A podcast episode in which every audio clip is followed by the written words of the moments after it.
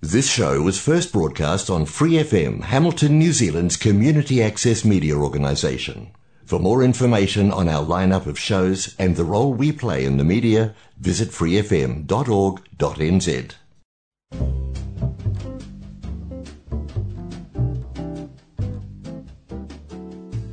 Kia ora, Brasil! O programa de rádio comunitária em Hamilton, na Nova Zelândia, para brasileiros ao redor do mundo. Kia ora, New Zealand, Kia ora, Brasil, Kia ora, mundo! Saúde é uma coisa muito importante que a gente sempre se preocupa assim que muda de país, não é mesmo? É, e a gente que está aqui na Nova Zelândia, por exemplo, tem muitas dúvidas no sentido de que, poxa, será que o tratamento dentário é caro? Como é que fica o tratamento de criança? Será que kiwis também têm o mesmo costume que a gente? Será que os kiwis se importam com os dentes tanto quanto a gente no Brasil se importa? Ou você é um daqueles que não se importa, na verdade? Você gosta de um tratamento estético? Você vai ao dentista pedindo para clarear os dentes, etc? Bom, aqui na Nova Zelândia, para você ser um dentista, tem que passar por um processo bem complicado, claro. Né? Se você se formou na faculdade aqui é uma coisa, mas se você é um dentista brasileiro e você vem aqui para atuar como dentista também na Nova Zelândia, será que é igual? Gente, é um processo complicado que, olha, eu tive que trazer uma especialista para a gente falar um pouquinho desse processo. Bom, outubro é um mês de comemoração dos dentistas, então por isso que eu trouxe minha convidada de hoje, ela vai me ajudar a trazer um pouquinho de luz nesse processo todo. Juliane Smith, muitíssimo obrigada por estar aqui no Quero Brasil. Obrigada, obrigada a você pelo convite, é um prazer, Maia. Juliane, você fez Universidade de São Paulo, então você é nascida em São Paulo.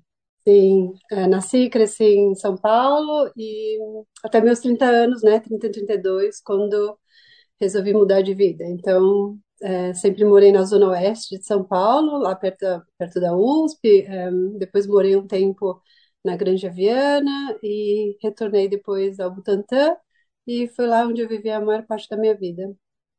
O que que te fez mudar de ideia de, tipo assim, não, não quero mais Brasil? Por que saiu do país? Um, eu acho que, não, não sei, para mim foi um clique aos 30 anos, mais ou menos, quando um, eu achei que eu precisava de alguma um outro estímulo, alguma outra coisa diferente, algum um projeto novo, alguma coisa que eu precisava ir atrás. E foi quando eu, vim a passeio para Nova Zelândia em 2008 e foi uma viagem que eu fui co conjunto com a Austrália. Na verdade, o objetivo era ir para a Austrália e aqui a Nova Zelândia era um stopover. Então, eu falei, ah, então vamos ficar, né? Vou ficar uns 10 dias aqui também, vou conhecer, já que tá do ladinho ali, né? E vamos ver como é que vai. Então, foi programada uma viagem, fiquei 10 dias aqui, fiquei 10 dias na Austrália, e eu fiz um tour pela Nova Zelândia que, assim, me deixou, né, com aquela com aquela água na boca, né? Com aquele jeitinho, hum, eu quero mais. Então, juntou o lugar que eu achava que ia ser um lugar bom para morar, mais um ideal de que eu queria uma experiência diferente e uma coisa, experimentar uma coisa diferente, né? Então, foi quando surgiu a ideia de, de começar a ver, explorar, né? Essa, essa possibilidade. E aí, para você vir para cá, definitivamente, porque uma coisa é você virar turista, né? Outra Sim, coisa é você sim. empacotar tudo e vir para cá. Como é que foi esse processo? Teve que juntar muito dinheiro? Estudou muito? O fato de que, bom, sendo uma dentista formada na USP já é uma fera, né? Não, não preciso falar muito. Eu tinha, eu tinha uma vida bem estabelecida, né, em São Paulo, então já tinha um consultório próprio. é, eu trabalhava desde que eu me formei até antes de me formar, porque é, eu estudei, é, a gente fazia um curso noturno na USP, que não é uma coisa muito comum, né? Então, em vez de demorar quatro anos e meio, demorou seis anos, mas assim, eu tinha o tempo livre de- durante o dia. Então, eu comecei a trabalhar de auxiliar desde o segundo ano da, da faculdade. Então, eu já tinha uma reserva, né? Então, e, e após esses seis anos, trabalhando, cinco anos trabalhando de auxiliar, eu cheguei a trabalhar nesse consultório que eu trabalhava de auxiliar e acabei montando o meu também paralelamente, então sempre trabalhei, né, nos dois lugares, até uma hora que eu falei assim, ah, não, agora eu acho que eu preciso, né, de um outro estímulo. Foi quando surgiu essa ideia, então eu vim para cá passeio, adorei, fiquei assim, nossa, é um lugar que eu moraria, né? Então eu estava considerando lugares que eu queria morar, Austrália, Nova Zelândia, Estados Unidos, eu acho que não, não passou muito, eu morei em Boston um mês, mais ou menos, e já tinha experimentado, né, durante a faculdade, que não era um lugar que eu acho que eu, eu me adaptaria ou que eu gostaria. Então foi aqui que eu falei, não, acho que aqui eu, eu, eu voltaria. De qualquer... Aí voltei para, né, era só um turismo, né, 20 dias, tudo, voltando para a vida, para a realidade. E de lá eu comecei a procurar, fazer umas pesquisas, é, o que possibilitaria uh, vir morar aqui, como que teria que ter sido. Então foi um, foi um projeto e foi uma pesquisa, né? O que teria que ser feito para trabalhar como dentista, que era, né, basicamente o que eu sabia fazer e o que eu gostava de fazer, o que eu gosto de fazer. Então, não me via fazendo outras coisas. Não que você não precisasse trabalhar de outra coisa para batalhar, né? Eu, eu, eu faria tudo também. Mas, assim, se eu pudesse já chegar com o que eu gosto de fazer, com o que eu faço, um, ia ser ideal. E foi isso que eu. Então, foram. Desde que eu voltei da viagem em 2008 até o meu processo, que eu vou te contar tudo certinho, foram dois anos, né? Então, nesses dois anos, eu comecei a estudar inglês, porque eu tinha que fazer o IELTS, que era a primeira etapa para entrar no processo do, do Conselho de, de Odontologia. Vamos fazer uma reservinha também, né? Vamos fazer uma, uma, um, Pé de uma meia, né? poupança, um pé de meia. Vamos, vamos fazer um projeto, né? Então, então foi, né? Foi tudo, foi tudo se encaminhando aí nesses dois anos. E muito estudo, né? Porque, na verdade, é um, para ser dentista, você precisa fazer o seu reconhecimento aqui é, na Nova Zelândia. Então, e é basicamente composto de provas, né? Então, uma aceitação que você é capaz, que você pode entrar nesse processo, que é uma equivalência de estudos, né, para ver se a sua universidade é mais ou menos compatível do que eles ensinam aqui. Uma vez que você aceita, você começa nessa, nessas provas, né? Então, tudo isso demorou quase dois anos, né? Entre o, o, o tempo de decidir vir até o tempo de falar, não, agora eu já posso ir, porque, né, tô meio encaminhada e falta uma prova ou outra e, e agora já tá na hora de. Então, aí eu cheguei em 2010, final de 2010. Com quase tudo feito, em 2011 eu consigo o meu registro, né? Então, aí já foi, aí 2011 eu já começo a praticar aqui e tra aí trabalho até, até hoje. Então foi uma coisa assim, foi um planejamento todo, né? Então não foi só chegar, ah, e agora? Vamos ver o que que vai acontecer. Então eu já tinha tudo em mente do que eu ia poder fazer. Como é que eu ia me virar aqui até fazer a última etapa da prova. É, vou começar a procurar um emprego de auxiliar, que é o que eu fiz. Trabalhei uns três meses no consultório até eu poder fazer a, a última etapa da prova. E aí, quando, né, passou, um, passei, deu o resultado positivo, só fazer inscrição no conselho e comecei a trabalhar. Então, essas, para quem pensa em vir, assim, como dentista, é um processo longo e, assim, é o que está em constante mudança, né? Então, o processo que eu passei há 10 anos atrás, mais ou menos, 12 anos atrás, não é o mesmo de hoje, né? Já mudou muito por causa da demanda, né? Então, as demandas é, não é tão quanto era antes, ou era mais fácil, não mais fácil, mas assim, eu tinha uma, uma é, eles precisavam mais de dentistas e menos agora, então as portas estão começando a se fechar um pouquinho, tá ficando mais difícil em termos de, né, de pass rate, né, de, de taxa de aprovação. Então as coisas vão mudando ao, com o tempo. O visto também acaba mudando. Então, tem que ficar meio que se atualizando, né? Quem, quem se interessa a realmente a vir tem que, tem que pesquisar e tem que ir atrás. né? Mas só para Então, uma pessoa entender, por exemplo, como funcionou o processo. É, eu lembro que é, eu já fiz IELTS também, né? Aham, todos esses processos de residência, etc. Também para ver se eu vou estudar aqui, se eu vou tentar equivalência do meu diploma, tudo mais. É, eu lembro que sentou do meu lado uma vez um médico alemão, e ele já estava na décima quinta vez que ele estava prestando o IELTS, uh, porque ele não conseguia tirar oito e meio na escrita. Uhum. O dentista também precisa ter 8,5 para cima? Lembrando que a IELTS é até 9. É, o, o, o, IELTS é o acadêmico, né? Que na época é, era a primeira coisa que se fazia para poder entrar no, pra, antes de mandar qualquer documentação para o conselho daqui, você tinha uma das, das requisições era um exame do IELTS um, acadêmico. Acho que a banda era 7,5 e geral e não podia ter nada abaixo de 7 ou 7,5, né? Ah, então agora piorou. Então, Agora tá mais difícil. é, agora é mais difícil? Hum, Pode, pode ser, é. E, ou se não, tinha a oportunidade de fazer o OET, que é o Occupational uh, English Test, um, que também era uma possibilidade. Mas em São Paulo, eu acho que era mais fácil você conseguir fazer o, o IELTS do que o OET por, por conta, né, da frequência de exames. hum. Então, eu me matriculei numa escola que eu acho que era na Vergueiro, fazia aula particular de inglês próprio para fazer o teste, porque o teste ele é, ele é um treinamento, né? Ele tanto que é, mesmo é, pessoas que moram aqui, né, que são que são um, fluentes em inglês, às vezes também não conseguem, porque é uma questão de treinamento. Então, é, eu me dediquei a, a- isso, fiz uma vez, é, passou quase ali, né, no sete, sete e pouco, e aí na segunda vez eu consegui. Então, é, um período de três, quatro meses, assim, consegui, né? Então, não, não consegui, não fiquei muito tempo, mas, é, né, teve um investimento ali, de Uhum. tempo, de esforço, de custo, Uhum. né? Então, essa É, foi a primeira etapa. aí a solicitação para você começar o processo tem que pagar também para eles, para você dar um oi, assim, eu existo, eu quero. Sim, todas as documentações que manda é, vai junto com o FII, né?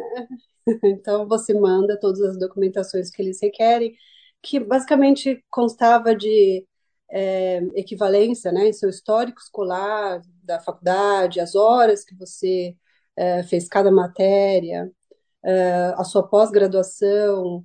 é, então, para eles, quantos anos, né, de estudo você teve? É, e, assim, por exemplo, é, atestado do CRO, que você não teve nenhuma, nenhum problema sendo dentista lá, entendeu? É, atestado policial. Então, né, tem aquela lista de documentos e vai com uma, uma taxa, né? Só para eles avaliarem. Você ainda não está no, no meio da, do, do processo, né? Você está só assim, eu estou pleiteando um lugar para começar, Só para ter uma ideia, assim, eu sei que a taxa pode ter mudado, mas na época você pagou o quê? Mil dólares? Foi menos? Foi mais? Ah, não lembro direito, mas ah, eu acho que eu diria que mais, uns 3 mil dólares, né? Uh, É, não é coisa, coisa por aí. Então, é um processo custoso. Você vai ver que depois, né, nas provas, cada prova, um escrito era 5 mil, o, teo, o prático era, não sei, 7 mil, 6 mil, entendeu? Então, se você repete, você não passa, você paga de novo, ah, né?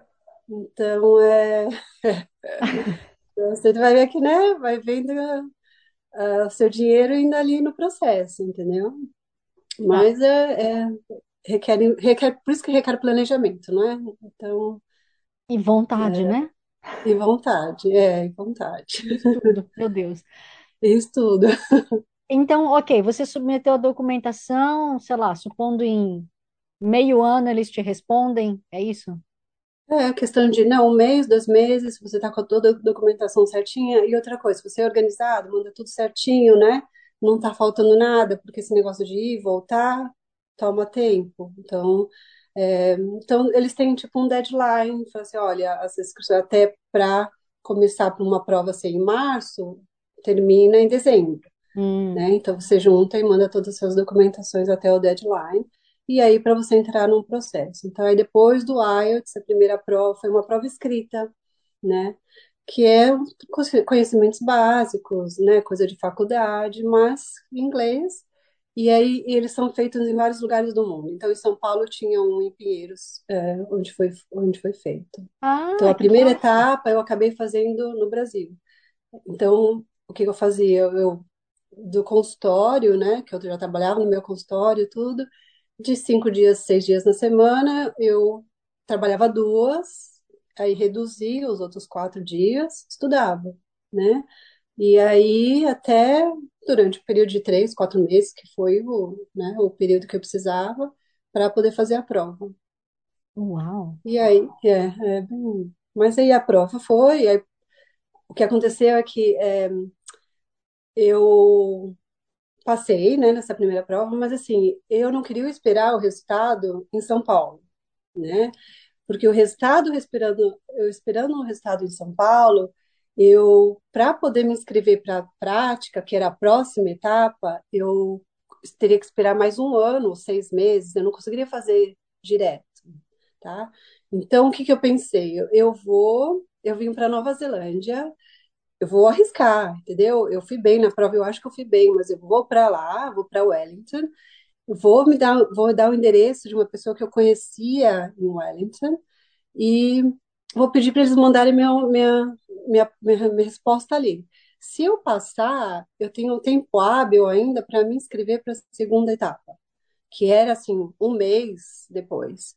Se eu esperasse o resultado no Brasil, eu teria que esperar pelo menos seis meses para entrar nessa segunda etapa, né? Então, o que me economizaria cinco, seis meses. Mas por Então, que eu falei, É o vou. tempo da correspondência? É, porque não era e-mail, né? Era por carta, entendeu? Então, é o tempo de, da, da liberação do, do resultado aqui para chegar lá. que é, né, demorava duas semanas, alguma coisa do tipo, entendeu? Então eu vou esperar o resultado ali, que vai ser, né, vai ser uma res- correspondência local, e dependendo do resultado a gente vê. Aí o que aconteceu foi que eu recebi o resultado, passei, eu falei, beleza, agora eu vou me inscrever para a segunda etapa dessa prova, né? Então, que era um mês depois. Então eu acabei morando em Wellington por um mês.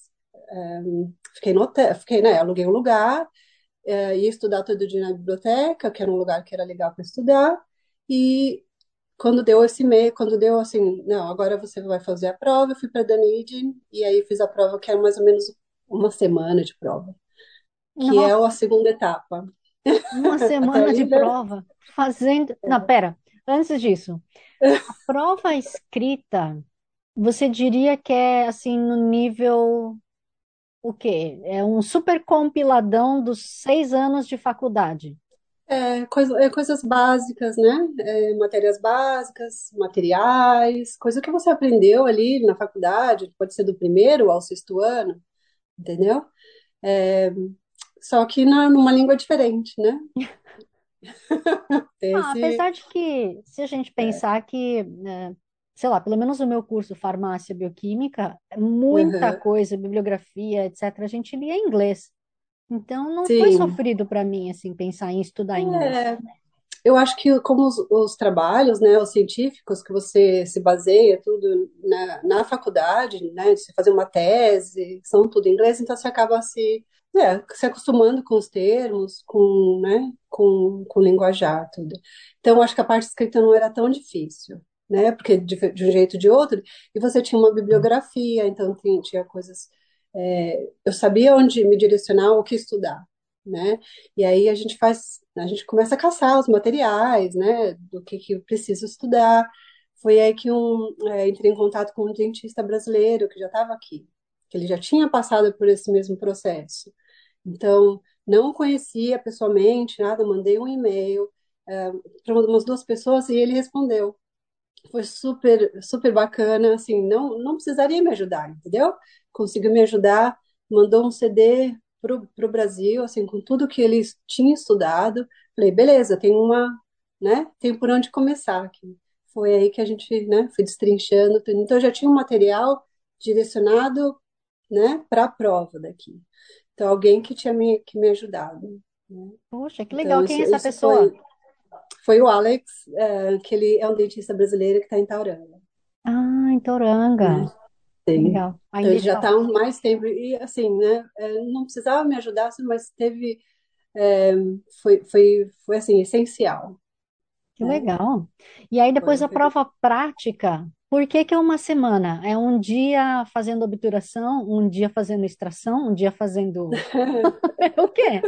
O que que rola nessas Não, é um provas? conjunto, é um conjunto de provas, então são provas orais, né? Um- tem uma pessoa que, que vai te perguntar as coisas, apresenta um caso clínico, tem é, coisas em manequins, né? Então, é, para você mostrar o que você sabe em manequim, aí você passando nisso, e tem. É, você passando nisso, você tem, você atende paciente também. Né? Então, fiz uma extração, quando era, tinha que fazer uma extração, tinha que fazer, é, discutir caso clínico, tinha que ver paciente. Então, é, é, é um conjunto, né, de, de provas. E tudo isso levou uma semana. Uau! É, bem Eu não sei se, eu não sei se eu queria ser esse paciente. É, eles já sabem, eu acho que, né, que da da faculdade eles já estão, eles já estão ali sabendo que fazem parte do exame e tudo. Mas é, foi, foi tenso. E aí acabou dando, acabou dando tudo certo. Na verdade, eu tive um, um partial pass, né, na época, então eu tinha passado em tudo e me fiquei meio assim no, no communication skills, que era uma parte que você, oral medicine, que era uma parte que você tinha que conversar com o paciente. Mas aí você imagina, eu recém-chegada, né? Eu tinha um mês que eu tinha chegado, que eu tinha recebido meu exame, e assim, eu fui com a cara e a coragem, eu falei, não, já vou ver paciente, tudo, assim. Então, é, foi um baque, assim. Na verdade, foi uma surpresa ter passado em tudo e não em um só. É, eu esperei, né? Então, eu saí no lucro, na verdade. E aí eu tive a oportunidade de só refazer essa parte, né? Então, os examinadores me aconselharam e falaram assim, olha, tenta, pega toda a oportunidade que você tem de se comunicar na língua, né? Porque ah, eu estava aqui há um mês, então eu não estava acostumada com sotaque, né? Aquele negócio que é o inglês que você... Então, não tinha vivência ainda, entendeu? Então ele falou, olha, é, é o que tá, o que tá pegando aqui é só o seu, a sua comunicação, porque ainda você não tem, é, não, não vive isso diariamente, né? Então, se você conseguir, é, eles escrevem como se fosse uma, é, é, uns, umas sugestões, vai, de como você poderia melhorar isso. É, e foi isso que eu fiz, né? Então aí eu voltei depois para o Brasil, depois de eu ter terminado essa semana, né, de tensão ali. Voltei, esperei meu resultado no Brasil, né? Depois de duas semanas, tudo bem, chegar, chegou o resultado e foi quando eu peguei, é, passei em tudo menos nessa nessa área. Falei, beleza, agora eu tô pronta, entendeu? Agora eu preciso ir lá e morar ali um tempo para adquirir essa fluência, né? Essa essa coisa mais natural de comunicar com, com as pessoas, com o paciente e, e mandar ver. Então aí eu voltei para lá, acho que foi em junho, julho, é, me preparei e aí outubro eu falei, agora eu já tô, né? Comecei a vender as coisas, né? Vende casa, vende carro, põe o consultório para venda, não sei o quê. Agora vamos, é, vou, vou para lá. E chegamos aqui, depois aí eu comecei a, a vamos procurar um trabalho agora que eu possa conversar, que eu possa viver a situação do dia a dia, que foi onde achei um auxiliar de dentista ia ser ótimo né? Nada melhor do que você estar lá no dia a dia, fazendo, né? Comunicando com o paciente para para melhorar. E aí, eh, eu cheguei em outubro, em fevereiro eu já estava fazendo a prova de novo, que era uma repetição só, era uma prova só, e aí foi, foi bem mais fácil, bem menos estressante, e o resultado foi bem positivo. Mas aí, nessa história, morreu quanto? Aí você paga de novo. Aí, Ai, como era um partial pass também, você, você não pagava, né, o full uh, fee, entendeu? por favor, Então, né? é. Mas aí tem, é, tinha os, tinha os gastos, né? Aí tem os gastos de acomodação, tem os gastos de locomoção para Dunedin também, que é tudo por sua conta, né? Então, Só em Dunedin que faz, não faz é, então, na época era lá. Hoje em dia é feito pelo eh, Australian Dental, Dental Council ou pelo ehm, por Canadá, eu acho também. Hum, Então, eh, não é feito mais em Dunedin com o Conselho eh, de Odontologia daqui, entendeu? Então, eles meio que eh, deixaram para eles fazerem, né? Então, as provas, acho que a teórica ainda é feita aqui, tem localidades em, em Auckland que faz a prova teórica, mas para a prova prática você tem que ir para a Austrália para fazer. você vai para a Austrália. Sim, agora você vai para a Austrália fazer. um- Eu acho que deve ter mudado o formato, né? Já deve ser uma coisa diferente, mas é mais ou menos uma semana de prova. Você vai lá, faz a prova e depois volta. Gente do céu, se já não bastasse esse gasto de ter que vir para cá, e você vai para. Mas É, se você consegue equivalência aqui, você consegue praticar lá também? Você consegue praticar lá pelo Tran- Trans-Tasman ah, Agreement, né? E aí depende, só que lá é regional, cada estado tem sua, sua regulamentação, né? Então você tem que escolher onde você vai morar e depois é, aplicar para aquele estado para ver se você consegue é, trabalhar lá. Ah, Mas é mutual, se você trabalha, se você tem um registro para trabalhar aqui, você pode ir lá. E, e vice-versa, né? Ah, tá. Mas aí não é Commonwealth, então. Não é que você pode ir para o Canadá e também Não sei te responder se você pode ir para o Canadá. Eu sei que Austrália e Nova Zelândia têm um, agree- eh, têm um, um acordo, né? agreement, né? Um acordo eh, mutual, mas eh, eu não sei se você pode ir para o UK ou, ou Canadá, né? Hum. Mas, Eu por acho que exemplo, estudando, estudando aqui, eu acho quase certeza, mas fazendo registro eu também não, não tenho muita ideia. você acha assim que Portugal não era um bom mercado também? Eu sempre ouvi falar, desde a época da faculdade, que Portugal pagava-se muito bem dentista. Sim, eu Mas nunca eu, pensei, eu acho que eu sempre pensei na língua inglesa, assim, a, a princípio. hum, Não me via, não, não cheguei a explorar essa ideia, mas assim, eu, eu sei de pessoas que seguiram esse caminho, né? Eu acho que também não precisava tanto, eh, não requeria tanta revalidação, eu não sei qual era o processo na época, né? hum. Mesmo porque Mas não ia rolar um IELTS em, em português, né? não, não é, exatamente. É, e esse poderia ser, né, um, um outro caminho também, né? Uhum, Mas eu acho que eu- o que eu ficava mais encantada, eu acho que era a beleza do lugar, entendeu? O, o- a sensação, eh, essa coisa de mais, eh, menos gente. Então, eu acho que foi isso que me atraiu, uhum. né? A, be- a beleza natural e, falei assim, não, eu acho que aqui, aqui eu quero, que eu quero ficar. Juliane, uma coisa que me intriga muito ainda. Você, novinha, etc. Sabia? é, tenho. Não, a gente sabe que é, algumas das minhas entrevistadas, por exemplo, elas falaram, né, que olha, realmente foi num momento assim de, sei lá, o turning point é porque acabou um relacionamento, sei lá, ficou de saco cheio, ou porque sofreu alguma, assim, com a violência urbana, etc., e por isso acabou saindo do país. Teve algum motivo, assim, para você realmente sair do Brasil? Eu acho que no Brasil a gente traba trabalha-se, né, trabalha-se muito e tem-se pouca qualidade de vida. Eu acho que era uma, uma das coisas que me incomodava também. É lógico, né, tem, tem uma, é multifatorial, né? É uma coisa que você gosta de daqui, mas também umas coisas que você não está satisfeita no Brasil. Então, acho que era, é, eu comecei, trabalhava das sete às sete, sete às oito da noite, então você chegava em casa, era tarde, entendeu? Era você enfrentava o trânsito, gastava muito, gastava-se muito tempo no trânsito.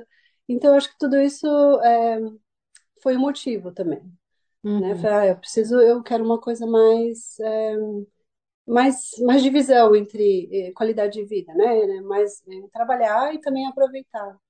Então, acho que uma das coisas que me levou também a, a pensar em mudança. E aí você veio sozinha. Eu vim na época com o meu parceiro, né? Então, aí é um relacionamento que eu tinha que acabou não dando certo, e ele voltou e eu fiquei. Ah, era um dentista também tentando? Não, não era dentista. Não era dentista. Então, eu acho que. ah, aí o que aconteceu? A gente voltou, ah, separamos, e aí eu estava no começo, né? Da, do, do, ia começar agora a explorar, começar a conseguir viajar, né? Tava reve- vendo os frutos do, da, desse todo esse processo longo de dois anos, ia ter um pouquinho de retorno financeiro agora, né? É, então eu falei, não, eu tenho que voltar e, e continuar o que eu comecei, né? E assim, não me arrependo, foi a melhor escolha que eu fiz. Na faculdade você chegou a frequentar aqueles, é, ABUNI, etc. Não, não era sua É, vibe. eu- bom, a, a USP é, tem uma grande comunidade japonesa, né? Como você já sabe. Mas assim, eu frequentava, não era tão assim, né, festa junina aqui e ali, mas assim, não fazia parte, né? Mas eu eu, eu tinha muitas uh, muitas amizades, uh, né, nipônicas, japonesas, né? Hum. Então fazia parte de um, de um círculo também de amizade, né, com, com os orientais. Então, como assim, foi no Bandeirantes, né, antes pré-faculdade, foi, fui estudei no Bandeirantes, então sempre fui cercado de muita, né, de muitas é, orientais. Hum. E na Aliás, USP, né, um adulto também. a sua família ficou de boa, assim, quando você falou, tô indo para Nova Zelândia. É, na verdade, é, acho que ficaram um pouquinho surpresos, né? Mas aí depois aceitaram a ideia. E eu acho que eles viram nisso também uma oportunidade de passear, porque eu cheguei em outubro, dezembro, estava todo mundo aqui me visitando já. Uhum. Cheguei em outubro, dezembro, vieram passar o Natal. Então, ah, eu acho que apoiaram, né? Me apoiaram, apoiaram a decisão que eu tinha, que era um sonho, né? Quando você tem um sonho, você vai atrás e você fala, não, você tá bem, você tá, você vai atrás. Então, e hoje em dia a gente conversa, né, com meu pai, com minha mãe, fala assim, ah, foi a melhor coisa que você fez, tá vendo? né? Que bom que apoiaram, Isso, né? aham, aham. Ajudaram bastante também.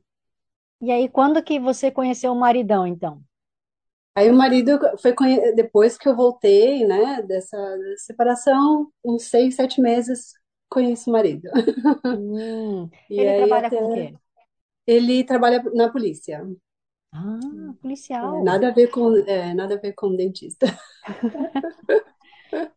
Com essa onda de violência que está crescendo, você não tem medo nem receio? Porque eu sei, é diferente ser policial no Brasil, né? Ah, Convenhamos. com certeza, com Mas certeza. a gente vê que as coisas estão mudando também, né? Principalmente em Sim, Auckland. sim. É, é, não se ouvia, né, falar de tantas. é, eu também não sei se é o que a gente tá, outro dia estava conversando. A gente não sabe se a gente não ouvia porque não acontecia ou a gente não ouvia porque hoje em dia é tudo, né, é neighborhood, é, comunidades Internet, no né? Facebook, é, internet, é, comunidades, no- né, de bairros, cada um acaba se comunicando, então pode ser até que acontecia na época, mas a gente não ficava sabendo, a gente era oblívia, né, para isso. Então, mas é, com certeza, né, o que a gente ouve, o, o que está acontecendo mais aqui em Auckland, há 10 anos atrás, não se ouvia tanto né? É, mas assim, eu, ele, meu marido, ele não trabalha é, como frontline, né? Então ele, ele trabalha com investigação. Então, assim, um pouquinho menos, é, vamos dizer que a gente fica um pouquinho menos preocupado, né? Não, mas assim, não, não lidar com público, lidar com o público de um jeito diferente, né? Investigação, é, busca, né? É, mas não no dia a dia, assim. Então, é um trabalho mais de escritório, mais é, de inteligência, né? Nível detetive. Então, Uhum, então, por aí. interessante. mas assim, em São Paulo ia ser, ia ficar preocupada. Mas, Ju, como é que você conheceu um policial? Eu anunciei para para conseguir um flatmate, digamos assim. Ah, tá, não. Pensei que você já ia falar que estava no Tinder, mas, tipo, não Não, existia Tinder ainda. não, acho que nem tinha Tinder naquela época. Se eu, né? Se eu tive, se tivesse, eu também não, não conhecia. E eu, eu voltei para ficar na casa de uma amiga há um tempinho. Eu falei, ah, agora eu preciso achar um canto para mim, né? Então, eu aluguei uma casa e, e daí eu falei assim, ah, agora eu, né? É uma casa, tinha dois, três quartos. Falei, preciso dividir, né? Não vou ficar sozinha aqui pelos gastos, tudo. E aí eu acabei é, colocando no Trade Me. Então eu brinco com ele que eu achei ele pelo Trade Me. Foi quando a gente, a gente se conheceu e assim, ele eu conheci um, é, uns, né, acho que foi em novembro, dezembro, ele veio morar só em, em janeiro e fevereiro, né? Que é- tinha que dar um notice, tudo. E aí, nesse, nesse meio tempo, eu estava fazendo teste de direção, acho, e, é, e aí eu falei assim, não, eu te ajudo, né? Vamos, né, tudo bem, a gente, a gente sai para dirigir, eu te ajudo, porque eu sei mais ou menos, né, o, o que vão pedir, essas coisas. Então a gente acabava se encontrando mesmo antes de, da gente ter, né, morado junto. Então foi, foi bem bacana. Foi nessa época que a gente acabou se conhecendo. Hum. E aí, em fevereiro, ele começou a, né, já ia, já ia morar em, na casa que eu tinha alugado. Já entrou como namorado, então? Já não. É, as coisas foram progredindo, né? Então acabou meio que dividindo a casa como, como namorado, não como flatmate. Hum. Ah, então, então meio que foi... reduziu a despesa, né? Aí ficou. Exatamente, é. Aí sobrou mais um quarto, né? Aí tivemos que alugar outro. Não, aí a gente ficou só nós dois mesmo. Ah, Mas foi, foi, foi legal. É. Então a gente já está nessa uns um, dez, quase 10 anos, né? Você acha que é fácil ou teve alguma situação que foi diferente ou complicado o fato de você ter casado com uma pessoa de outra nacionalidade? Porque acredito que cultura seja um pouco diferente, sei lá, a forma da gente criar Uhum. filhos, desde é, se vai mandar descalço para a rua ou se vai sozinho para a escola, não sei, para você tá tudo bem? É, eu acho que né, tem diferenças culturais, vai ter sempre, né? Não, não tem jeito. Mas a gente acaba, né? Um vai, vai se levando, vai, vai acostumando com o jeito. É, ele também vai se adaptando, né? No nosso jeito. Então ele fala assim que a gente vai falar tchau, a gente está numa, né, numa situação social e a gente vai se despedir das pessoas. Então ele ele não espera mais eu me despedir, então ele senta e aí, porque ele sabe que vai demorar, você começa, né? Você fala, ah, estamos indo, aí começa uma outra conversa, entendeu? Então, é, que é o que a gente faz, né? É, O brasileiro falou, ah, eu vou me despedir ali, mas me despedir não é tchau e pronto, tá saindo. Você começa a conversar de outras coisas, então é um processo, né? Então essas coisas ele, né, tá, tá se acostumando. Ou, né, já nessa época já, já teria que estar acostumado. Mas tem sempre diferença, não tem jeito. Hum. Mas uma coisa, por exemplo, cultural, que eu ainda não consigo entender. Na verdade, eu acho que o brasileiro que é a exceção. Eu, por exemplo, É, escovo os dentes depois do almoço. A galera sim. aqui, se você sai no escritório, por favor, alguém tem um pedaço de fio dental aí que eu esqueci, o meu? Esquece, ninguém tem. Tipo, Bom dia, achar um ET, né? Assim, o que que você está fazendo? é, então as pessoas não escovam o dente depois do almoço. Não, é, é cultural também, né? É de manhã e à noite. Foi o que foi ensinado, né? Você já viu propaganda da Colgate na TV? É, escove duas vezes ao dia, né? De manhã e à noite. Então, e o brasileiro, eu acho que ele é um dos, é, é, tem os hábitos de higiene mais, né? Mais aprimorado, assim. Então, três, escovação três vezes ao dia, né? Não, não é a norma aqui. Uhum. Uma outra coisa também que eu percebo, por exemplo, que aqui nas lojas, etc., você não tem a escova de viagem. Você pode ter até a É, escova normal, com aquele estojinho que você põe, mas aquela escova que você fecha assim e põe na boca, é, não tem. Ah, até tem, mas acho que é mais assim, você acha mais em consultório, coisas especializadas, né? Não é uma coisa que você acha no mercado, uma coisa geral, né? Talvez se você vai achar um two dollar shop, talvez. Não, nem no Two Dollar Shop eu achei. Não, nunca viu. É, a gente tem acesso porque a gente vende produtos, é, por exemplo, no consultório que tem, é, que são esses kits também. Mas não é comum mesmo. E eu- é uma percepção só minha ou realmente assim, o dente do kiwi é maltratado? Mesmo que você tenha, né, o dentista gratuito até os seus 18 anos, mas depois Sim. disso a galera, quantas pessoas eu converso e eles falam assim, meu, eu não sei quantos anos faz que eu não vou pro dentista. Tipo, 10 anos é normal não ir pro dentista. Ah, eu acho que, né, generalizando, eu acho que ah, nós brasileiros temos uma, uma demanda, assim, um- uma preocupação com o sorriso, com a, a imagem muito grande, né? É, talvez não seja a mesma coisa para eles, né? Então, por exemplo, a falta de um dente não vai importar tanto como a falta de um dente para uma, né, uma brasileira, um brasileiro. Não, não posso ficar. Eles talvez se acostumem com a ideia, entendeu? Então, eu acho que é, a demanda estética, assim, não seja tão grande quanto a nossa. Uhum.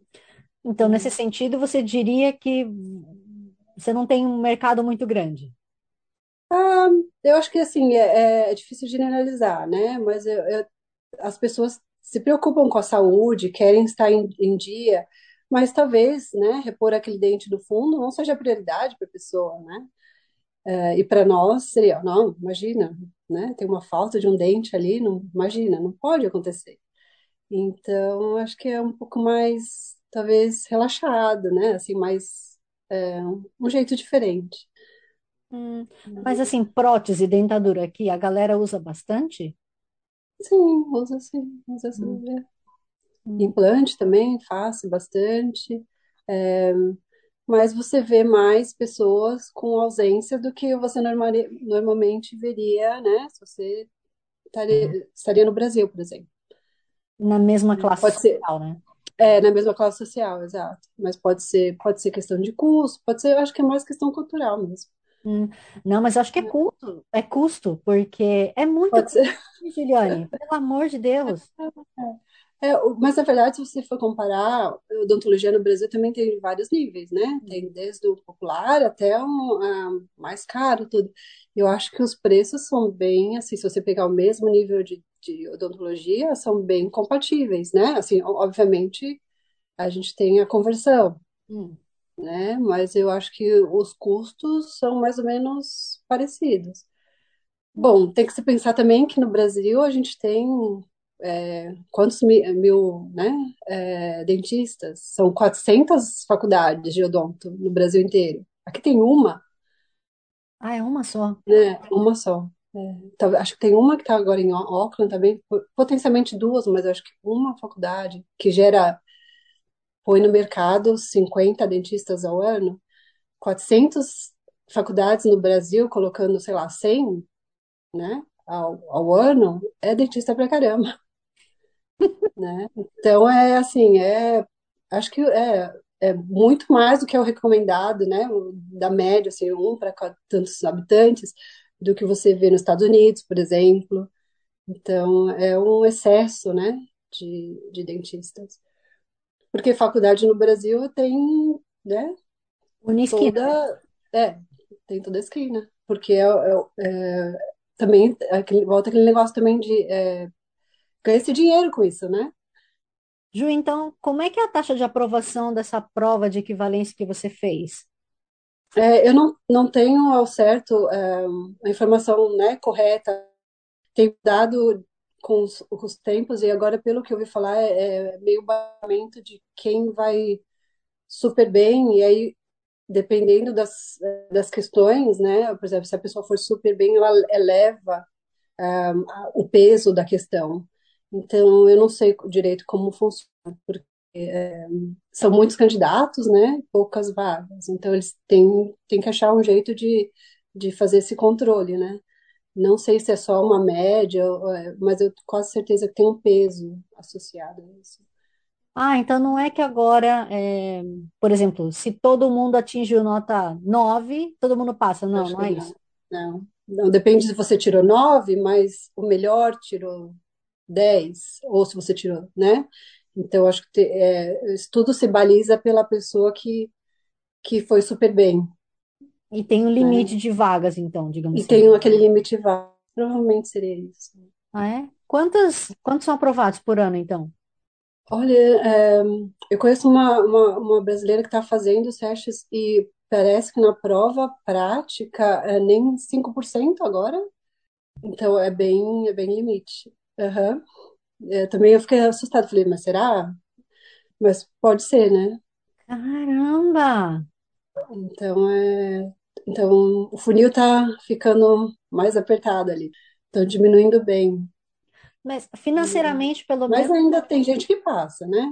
pois é. Então, Mas não é impossível. Mas mesmo sendo assim, ok, você então vai selecionar os melhores dos melhores, né? A creme de la creme do mundo que quer vir aqui para Nova Zelândia, isso porque não é todo mundo. Mas enfim, aí essa pessoa passa tal. Ju, eu ainda acho, não sei, de novo, pode ser uma percepção minha, mas que os profissionais que atendem aqui na Nova Zelândia ainda não são bons como o dos Brasil. Eu acho que o brasileiro é muito bem visto e tem uma, uma ótima formação, eh, das faculdades brasileiras, né? É, não sei, assim, generalizar, as 400 faculdades brasileiras vão ter o mesmo nível de ensino, Não, lógico que não. mas, é, mas assim, é, o profissional brasileiro, o dentista brasileiro é muito bem visto, né? Eu acho que também é pela qualidade de ensino, pela formação e pela abrangência, né, né, geral, e também porque pela demanda, né, dos, dos trabalhos que a gente faz no Brasil, porque eu, é, você tem uma demanda estética muito grande, você tem uma, uma população que procura o serviço, entendeu? Então eu acho que tudo isso também ajuda. Pode ser que aqui a gente, né, a demanda não- estética não seja tão grande, não sei. é, então, de- faça com que tenha essa diferença. Hum, Mas, assim, os, os profissionais brasileiros, sem dúvida, são muito bem formados. hum. Porque eu vou é dar um exemplo, vou dar um exemplo do que eu passei com um francês aqui em Hamilton.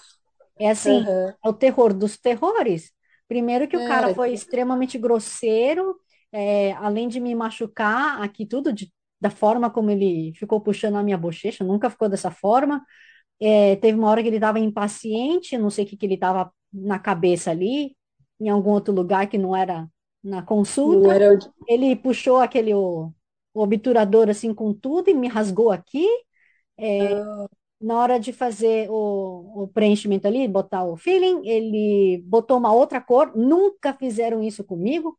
Então dá para perceber que aquele dente teve o filling, devia ser eita. dente, mas não é. É, ele não queria polir, ele só poliu porque eu pedi, senão ia ficar tudo errado, torto, do tamanho errado. É, juro, Sim. eu nunca vi um serviço tão ruim na minha vida. Ai, que, ah, que pena você ter uma experiência ruim, né? É, não sei te dizer assim, né? Ele, será que ele era formado aqui ou se ele era veio de um outro lugar? Difícil, difícil saber, mas assim, o, o, e o que eu acho que o brasileiro gosta também é, o, é, é que a gente não é mais um, né? Você vai no dentista, você não sente só o número, sabe? Que eu acho que é, o que muitos serviços aqui acabam acontecendo com isso, né? Você entra e sai, assim, é um tempo corrido, né? Então, você parece que é mais um, um número, assim, não tem aquele atendimento personalizado, aquela coisa que fala, ah, você sente, né? Ouvida, você sente é, é, atendida do jeito que você gostaria. Então, acho que acho que também tudo isso faz parte, acho que do brasileiro também, né? Não sei, posso estar errada, mas eu acho que é pelo menos é assim que eu vejo, e é assim que as pessoas também me falam, né? Uhum. Mas pode ter sido, pode ser cultural também, né? Tem tantas variáveis, né? Uhum. Pois é, não, mas eu acho que realmente tive o azar de pegar esse francês, que, pelo É. amor de Deus, foi o pior dentista da minha vida. Oh, meu Deus. Pois é. Enfim, eu não tive só o tempo de ir em Auckland, porque era uma emergência É, com dente. Assim, não... tem que fazer e pronto. Pois é. É, Hoje, uma outra coisa que eu acho interessante também, né? Mesmo no Brasil, mas aqui também, ah, um dentista pode fazer botox, né? E preenchimento? Sim, sim, o, dentista é habilitado. É, imagina que a gente, é, o dentista é acostumado com as áreas, né? Os músculos da face e tudo. É, então, isso é parte da, da área de atuação do dentista. E no Brasil também não é diferente. É, o Brasil agora tem até uma especialidade, é, harmonização orofacial, que agora até virou uma especialidade mesmo. E, e há muitos dentistas trabalhando só com isso agora também. Hum. Aliás, eu não sei por que cargas d'água estava naquela onda de bichectomia. Gente, todo mundo É, querendo deixar, ficar assim, ó. Aí, exatamente. Tira a gordura daqui, né? Fica- Não, para, gente. A menos que você tenha uma deformação, um lado muito maior que o outro, mas se não. Tá vendo? Aí a estética, né? Até tem um pouco, né, que vai além do, né, do que, do que você precisaria, mas é, é, o brasileiro é, é incomodado, é preocupado com a, estético. com a, né, com a aparência.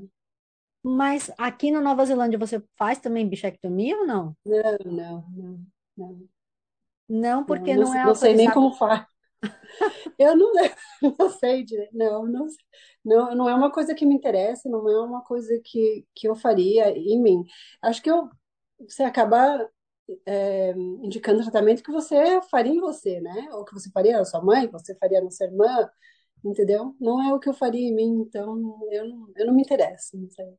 Também não sei qual, se faz, se é feito aqui. Eu acho, eu, eu, eu duvido. Mas o que no Brasil às vezes é, né, é uma moda, né? E Ju, você que é uma mulher tão estudada, tão inteligente, né? Tão para frentex ali, cheia de projetos e tal, que saiu do Brasil porque estava incomodada de ficar lá naquele lugar paradinho.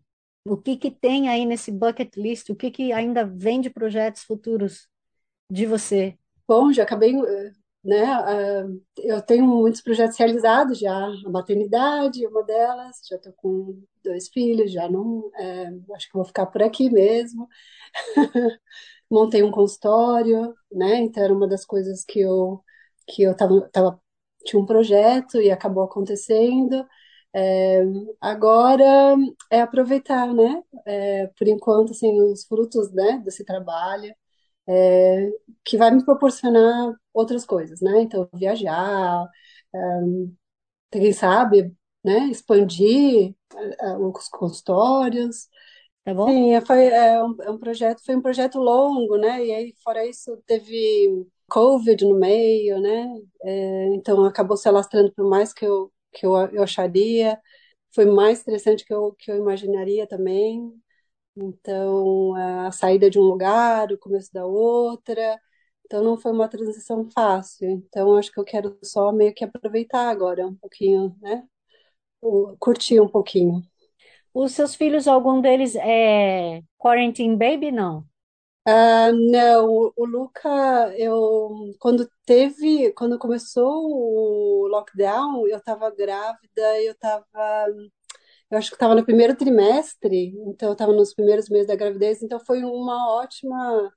Eu estava passando mal e não precisava explicar para ninguém o que estava acontecendo, entendeu? Então foi um ótimo, foi, casou super bem, né? Então eu precisava trabalhar, não precisava, ficava em casa, foi, deu super certo.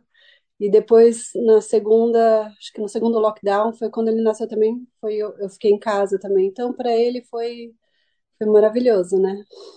Ah, então foi bem casado. Foi, foi bem casado, foi. Deu para aproveitar bastante. Puxa, mas aí o chato é que você não teve o apoio da sua família, da sua mãe, por exemplo, para vir aqui. Não, eles acabaram conhecendo agora, quando a gente foi ao Brasil, a gente foi agora em julho, voltou em agosto, e depois de dois anos, né? Então, foi uma reunião, assim, depois de dois anos. Você ainda se sente brasileira? Ou você não se sente nem kiwi, nem nenhum dos dois? O que que você se sente? Não, me sinto brasileira, mas casa é, é aqui, né? A raiz, né? É brasileira, mas é, né? O, o momento aqui, o- a casa onde eu quero voltar é aqui em Nova Zelândia. Hum. E os pequenos falam português? Falam, falam português, Ai, que bonitinho. falam bem. O pequeno ainda tá, não tá na- não tá falando muito ainda, né? Então entendi tudo e fala, solta umas palavrinhas, um pouquinho mais inglês, mas entende tudo. E a de sete anos tá, entende bastante e fala também. E no Brasil, assim, impressionante, acelerou, assim, vai no Brasil, parece que tá tudo guardadinho aqui, e aí quando chega lá, solta, assim, né? Parece que sempre morou lá, tudo. Então, é bem, bem, bem engraçado. Ah, que bom, né? Porque aí consegue falar com os Então, primos, com o Ditian né? sim, sim, comunicou bem, e, né, tava naquele momento pegando as gírias, né? Aquelas, eh, os maneirismos, tudo, então foi bem bom, foi bem bacana. Que legal. E a comunicação foi, é tudo português. Olha, muito bem. E o maridão foi o quê? Tudo pegando as crianças para traduzir para ele. É, usava Sophie para traduzir para ele. Que legal. Entendi uma coisa ou outra, mas. é, E aí, Sophie, o que que ele tá falando? Tem que aproveitar. E aí ela está encarregada de ensiná-lo. Bem, muito bem. Exato. E Juliana, chegou aquele momento que você vai me falar uma música brasileira e você vai dedicar para alguém. É, vamos lá, então. Deixa eu pensar aqui. É, talvez é, faz uma que eu não escuto há muito tempo, Marisa Monte. Eu Hum, sei. Ok, você vai dedicar para? É, dedico pro maridão. Como chama o maridão? Lani. Ok, perfeito então. Juliane, se alguém quiser entrar em contato com você, quiser saber mais detalhes, sei lá, da prova, ou fazer uma consulta, como é que a pessoa Uhum. pode fazer? Um, o melhor jeito é e-mail, né? Então, a clínica é Urban Dental Studio, so info at urbandentalstudio.co.nz. Um, social media também, Instagram, a gente está no Instagram e Facebook.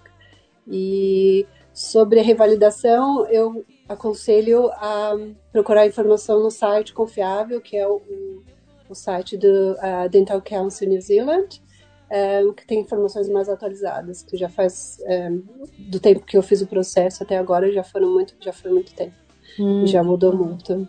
hum. né? Eu vi que Então, vocês fazem uns encontros aí de brasileiros dentistas, né, da Nova sim. São sim, sim.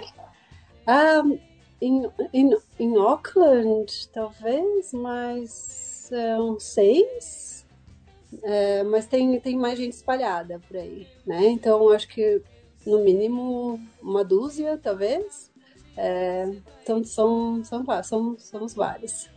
É, e a gente gosta de fazer umas reuniões de vez em quando para discutir casos clínicos, discutir, né? É, trocar experiência. A odontologia é tão solitária, né? É um negócio que você senta lá, você senta, fica o dia inteiro ali. É, e acaba não tendo interagindo, a não ser que você trabalhe com outras pessoas, com umas, umas clínicas maiores, então você acaba, é muito solitário, você acaba ficando, né? Então eu acho que é legal é, tro- essa troca de experiência. Uhum. E isso é bem bacana. E a gente aproveita, toma um vinho, ri um pouquinho e troca, né? Conta os causos. Então é bem bacana. Ah, que bom então. Juliane, muitíssimo obrigada. É, espero que você tenha se divertido um pouquinho. Eu sei que é já fim de dia, todo mundo está cansado, mas muito obrigada mesmo pelo seu tempo, pela sua atenção. Ah, obrigada a você, obrigada pelo convite. Foi um prazer.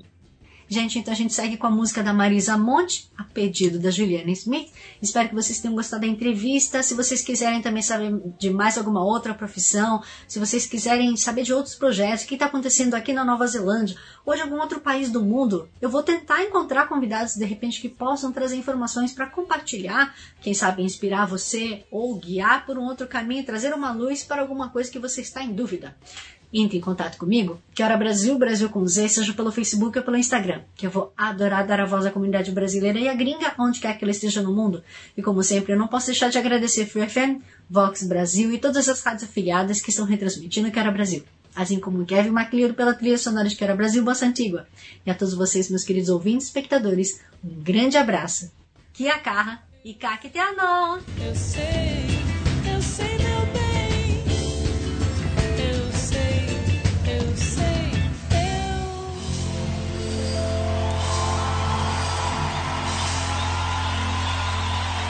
more episodes, use the accessmedia.nz app for iOS and Android devices, or subscribe to this podcast via Spotify, iHeartRadio, or Apple Podcasts. This Free FM podcast was brought to you with support from New Zealand On Air.